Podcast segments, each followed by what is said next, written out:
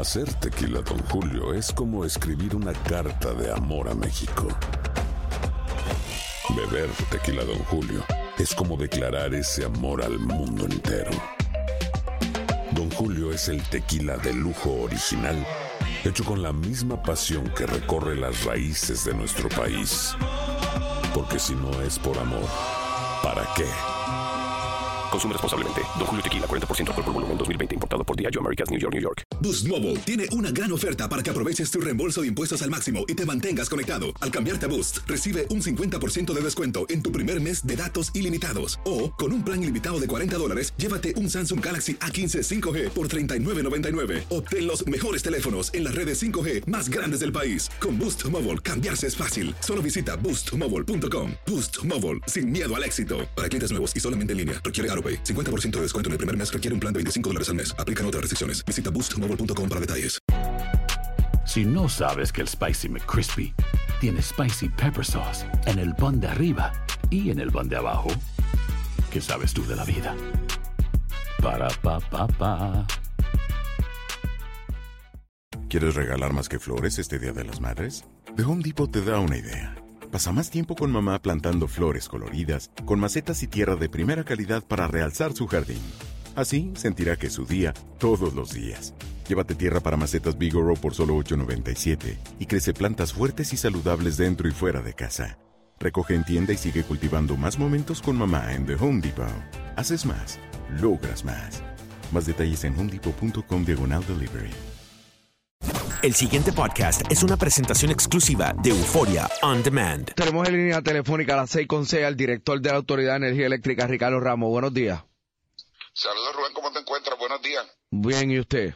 Aquí viendo, dándole agradecido a los muchachos que se amanecieron, ¿verdad? Restableciendo el, el, el sistema eléctrico en el área metro, Cagua, Guaynabo, Carolina. Este, ayer lo que pasó fue, ¿verdad? Realmente hasta lo, hasta lo habíamos, ¿verdad? Pre, eh, anunciado, ¿no? Que ese tipo de evento podía ocurrir en la forma y manera que estábamos conectados con el sur por una sola, un solo circuito. O sea que hay un circuito que va de Aguirre a Costa Sur en Guayanilla, de Costa Sur a Arecibo, Arecibo Manatí, Manatí Bayamón, y ahí es que estamos amarrados con el sistema del área azul, eh, al depender solamente y exclusivamente de una línea, eh, pues tuvimos una falla eléctrica, o sea, la línea no se rompió, no se cayó, simplemente hubo un contacto eléctrico. Eh, no pudimos determinar exactamente con qué de dos cosas, o sea, se encontró una rama eh, cerca a la línea, es, pero se veía, o sea, no se veía quemada, se cortó. Eh, cerca del Coliseo de Manatí, había una grúa haciendo unos trabajos, estaba muy cerca de la línea, ahí se vio como que eh, signos de algún tipo de, la de, de arco, eh, fuimos a investigar, pero pues ningún vecino dijo nada, los de la grúa dijeron que no fueron ellos, así que simplemente pues O sea, eh, continuamos. pero Eh, pudo, pu- continuamos con... pero pudo haber sido una rama. Pudo haber sido la rama, aunque no tenía ningún tipo de, de evidencia. Si generalmente cuando una rama se pega a la línea, pues tú puedes ver que, que la rama se secó o, o- o tiene indicación de, ¿verdad? de, de fuego. Eso pues no estaba cerca, no vimos ese tipo de evidencia, se cortó anyways para que no, no, eh, no vaya a ocurrir nada con esa rama en el futuro. Eh, pero sí también había una grúa eh, que estaba trabajando muy cerca, ya se le alertó a- al personal que estaba utilizando esa grúa eh, para que verdad se retiren, eh, se alejen de la línea. Este, de todas maneras, eh, la línea, después que se hizo la poda y después que se habló con, con, lo- con los de la grúa, pues entró en servicio y, en- sin ningún problema. Entonces, eh, la situación es que cada vez que se va, ¿verdad? Se desconecta el sistema. Eh, nosotros tenemos que manualmente, porque hemos perdido, ¿verdad? Mucha de la fibra autóctona de la autoridad, eh, no tenemos visibilidad de las subestaciones por, por lo que llamamos SCADA, el sistema de control eh, eh, control remoto de las subestaciones de la autoridad. Y cada vez que se va, hacer, ¿verdad? Eh, nos desconectamos del sistema, los muchachos tienen que ir alimentador por alimentador a desconectarlo. ¿Por qué? Porque en el momento que vayamos a entrar, no podemos entrar toda esa carga de cantazo. Hay que conectar la línea y entonces luego volver a ir a meter los feeders uno a uno. Eso nos ha pasado ya, como todo el mundo sabe, en cinco ocasiones. Los muchachos ya están agotados eh, porque pues, la situación del sistema, pues por digo, yo, yo, entiendo claramente la desesperación que hay, este, que queda muy todavía, ¿verdad? Mucha gente sin energía, estamos hablando de algunos 67% de personas sin, sin energía, y, pero ha sido una destrucción masiva, Rubén. la gente a la vez que a la gente llega la luz se le olvidó el huracán, se le olvidó, este, y, y nosotros estamos, o sea, tenemos, eh, ya dos mil y pico de personas aquí en Puerto Rico eh, trabajando exclusivamente en la restauración del sistema de transmisión y distribución. Vienen más. Este, estamos enfilados para cumplir con las metas. yo espero hoy llegar por lo menos a sobrepasar la meta que se, que se había alcanzado ya ayer del 43 punto y pico por ciento. Esperamos llegar ya a 45, enfilados a llegar al 50 por ciento para el 15 de noviembre. Eh, estamos bastante seguros que lo vamos a lograr, pero es inminente sumamente importante que traigamos una segunda línea de, que nos una con el norte con el sur que le sirva de resguardo a la que ya tenemos. ¿Y cuándo? ¿Y cuándo? La semana que viene. La semana que viene. Sí, finales de la semana que viene ya debemos tener esa línea. si el tiempo ayuda, porque bueno, hay que considerar ¿verdad? que también la, lluvia, eh, a veces este, la lluvia fuerte, porque lluvia eh, suave, nosotros seguimos trabajando, pero la lluvia fuerte eh, no, nos afecta. Este, para que la gente entienda, ¿verdad? lo que ocurrió ayer es como el juego de la soga, es la mejor, el mejor ejemplo que yo puedo dar. El juego de la soga, yo tengo en un lado eh, cinco personas grandes, corpulentas, a veces digo gorditos, ¿no? Pero vamos, fuertes y corpulentas, cinco personas. Tres de ellas están en el sur. O sea, tres de esas personas están en el sur de Puerto Rico. Dos de ellas están aquí en el, en el norte. Y al otro lado de la soga, ¿verdad? Pues tengo a todos mis clientes. Cuando la línea que conecta el norte con el sur se va, es como si los tres gorditos hubieran soltado la soga y se quedan dos gorditos con toda la carga de Puerto Rico. Por lo tanto, los clientes que están hablando de un lado ya pues empiezan a mover eh, a estas dos, a estas dos este, personas grandes que son la generación que tengo en el sur, que como he dicho varias veces es un Jonker para colmos, está viejísima, eh, y se van acercando, ¿verdad?, a, la línea del medio, pues no pueden llegar a la línea del medio, eso, como, eh, eso es el, ejemplo de la frecuencia bajando, como si la frecuencia estuviera bajando. Si baja mucho la frecuencia, o sea, si se acerca mucho a la línea eh, que separaba, ¿verdad?, los dos grupos, eh, las, unidades pueden, este, eh, ¿cómo es?, averiarse, la degeneración, así que hay que protegerla y llega el momento que no puedan y ellas sueltan. O sea, se salen también. Y ahí viene el apagón. Este, si se fijaron, ¿verdad? Los que tuvieron, que estaban dentro de oficinas, etcétera, la luz se fue. No de momento, sino que hubo como un bajón, así que, se veía la luz como que las luces iban bajando, bajando, bajando, bajando y después y después se fue la luz. Bueno, pues ese es el efecto. Las luces fueron bajando según la generación que quedó conectada, no podía con la carga, con la carga del norte.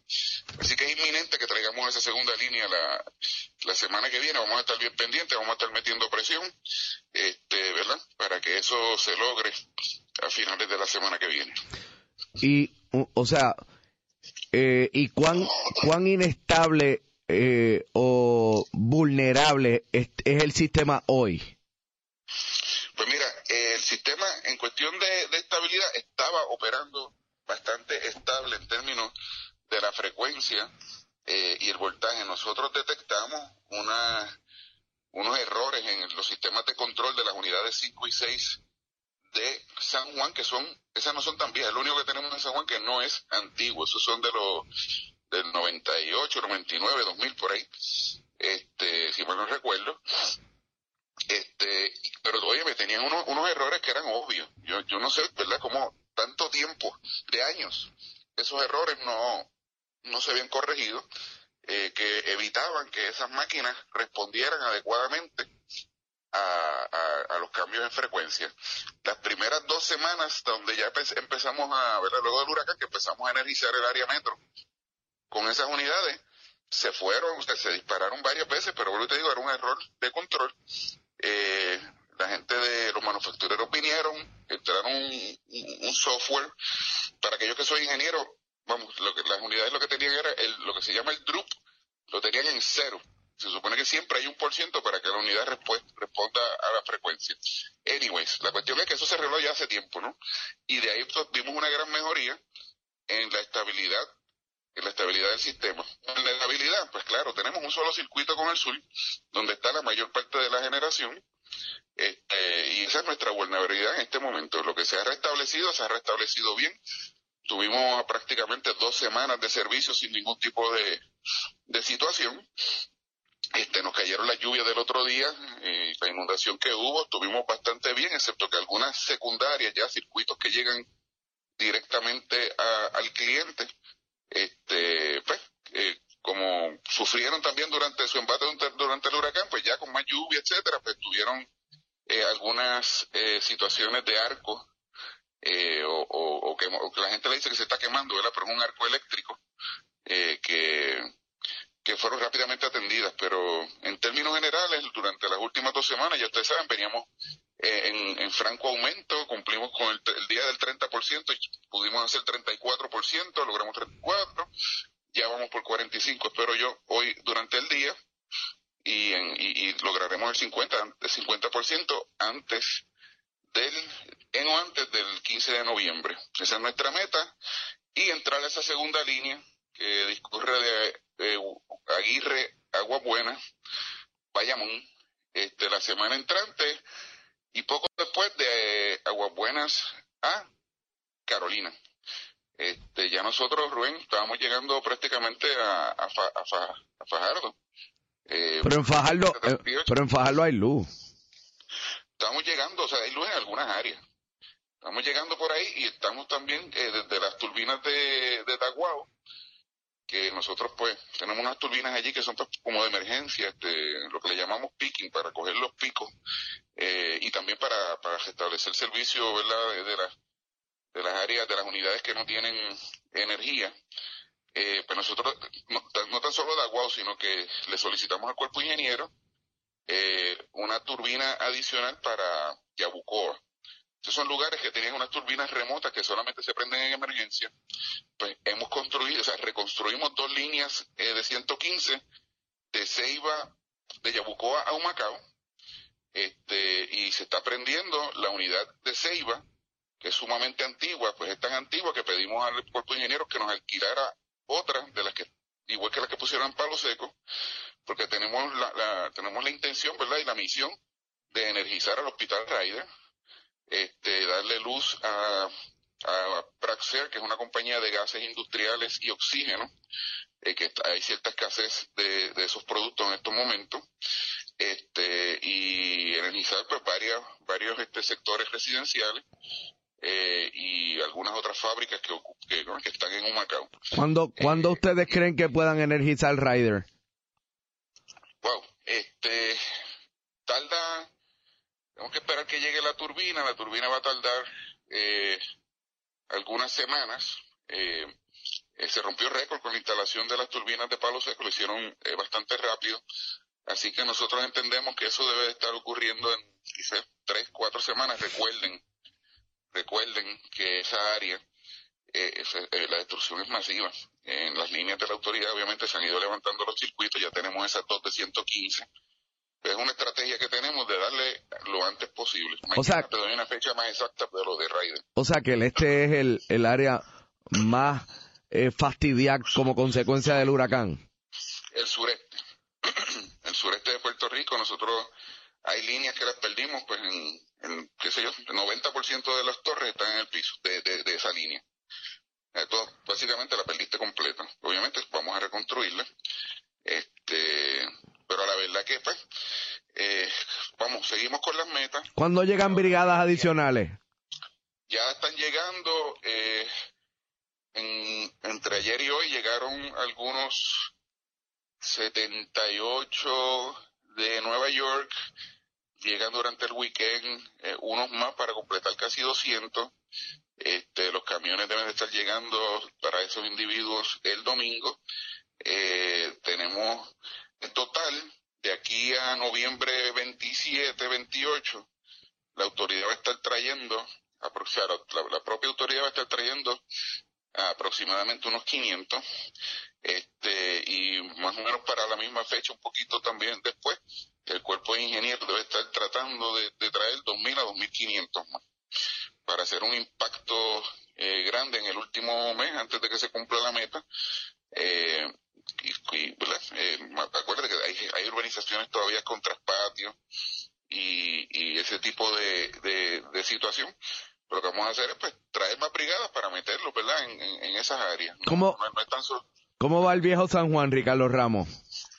Viejo, viejo San Juan, eh, hemos adelantado. La ciudad histórica. Este, sí, eh, hemos adelantado, estamos tratando de tener estrategias eh, que, pues, que, que, permitan, ¿verdad?, que los cruceros, etcétera, lleguen y puedan, este, em, ¿verdad?, tener sus, los negocios sobre todo. El, ahí lo que pasa, ¿verdad?, eh, es, como, es, casi como los traspatios, pues las postes van por encima de los techos. Eh, nosotros hace años atrás teníamos un proyecto de soterrar la distribución en el viejo San Juan, iba a ser un proyecto bastante costoso. teníamos el dinero en aquellos días eh, eh, teníamos inclusive el, permiso del Instituto Cultura, esto estamos hablando de muchos años atrás. Eh, y, pues los, propios vecinos, artistas, etcétera, pues se, se, opusieron porque ya los cables eh, que van de techo a techo y que cruzan las calles del viejo San Juan y separan los, los pajaritos, etcétera, pues se han convertido, ¿verdad?, como parte del entorno. Y hubo cierta oposición y la autoridad, pues, que para la autoridad pues era un proyecto de esos eh, monumentales, costosos, que nunca se iba a pagar, pues se canceló. Eh, habiendo dicho eso, pues sí, hemos estado trabajando en el viejo San Juan. Es de difícil acceso, como dije, a través de los techos de las casas. Eh, y, pero ya se han restablecido eh, bastantes áreas importantes y continuamos durante estos días, pues ciertamente tuvimos unos atrasos porque la lluvia que cayó antes de ayer fue una cosa espectacular, o sea, fue una cosa que no se, realmente no se podía trabajar bajo esas condiciones. Eh, y ahí pues tuvimos uno a dos días de atraso. Eh, pero continuamos. Hoy estaremos allí en el Viejo San Juan tratando de energizar este, la mayoría de los clientes. Una última pregunta para resumir sobre lo que pasó ayer. Eh, el colapso, etcétera. Ya los sectores que ayer estaban energizados y que como consecuencia del colapso perdieron energía eléctrica, ya todo el mundo tiene luz los que te la tenían ayer. No, todavía, todavía. Hemos, estamos casi ahí. Yo diría que ya para el mediodía de hoy, todos los que tenían luz ayer la deben de tener. Sí te puedo decir que todos los hospitales, muchas de las fábricas y mucho del comercio, más áreas residenciales igual, tanto en Guaynabo, Carolina, Caguas, Bayamón, eh, San Juan, este, ya tienen el servicio eléctrico y esperamos estar en la misma situación que estábamos ayer antes del, de que ocurriera el evento para cerca del mediodía. La, la el aeropuerto tiene luz. Te tengo que verificar eh, precisamente el aeropuerto, pero debería tener luz. Centro Médico tiene luz. Sí. El pasado podcast fue una presentación exclusiva de Euphoria On Demand. Para escuchar otros episodios de este y otros podcasts, visítanos en euphoriaondemand.com. And now, a thought from Geico Motorcycle. It took 15 minutes to take a spirit animal quiz online. Please be the cheetah. Please be the cheetah. And learn your animal isn't the cheetah, but the far less appealing blobfish. Oh, come on. To add insult to injury, you could have used those 15 blobfish minutes to switch your motorcycle insurance to Geico. Geico. 15 minutes could save you 15% or more on motorcycle insurance.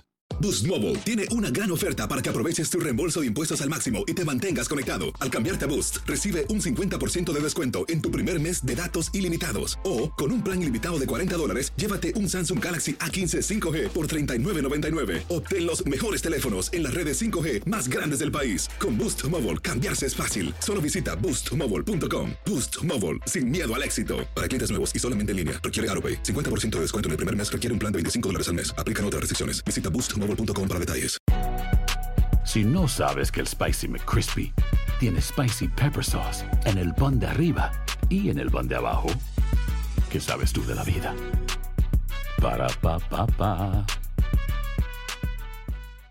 ¿Quieres regalar más que flores este Día de las Madres? The Home Depot te da una idea. Pasa más tiempo con mamá plantando flores coloridas, con macetas y tierra de primera calidad para realzar su jardín. Así sentirá que es su día todos los días. Llévate tierra para macetas Bigoro por solo $8.97 y crece plantas fuertes y saludables dentro y fuera de casa. Recoge en tienda y sigue cultivando más momentos con mamá en The Home Depot. Haces más, logras más. Más detalles en homedepot.com diagonal delivery.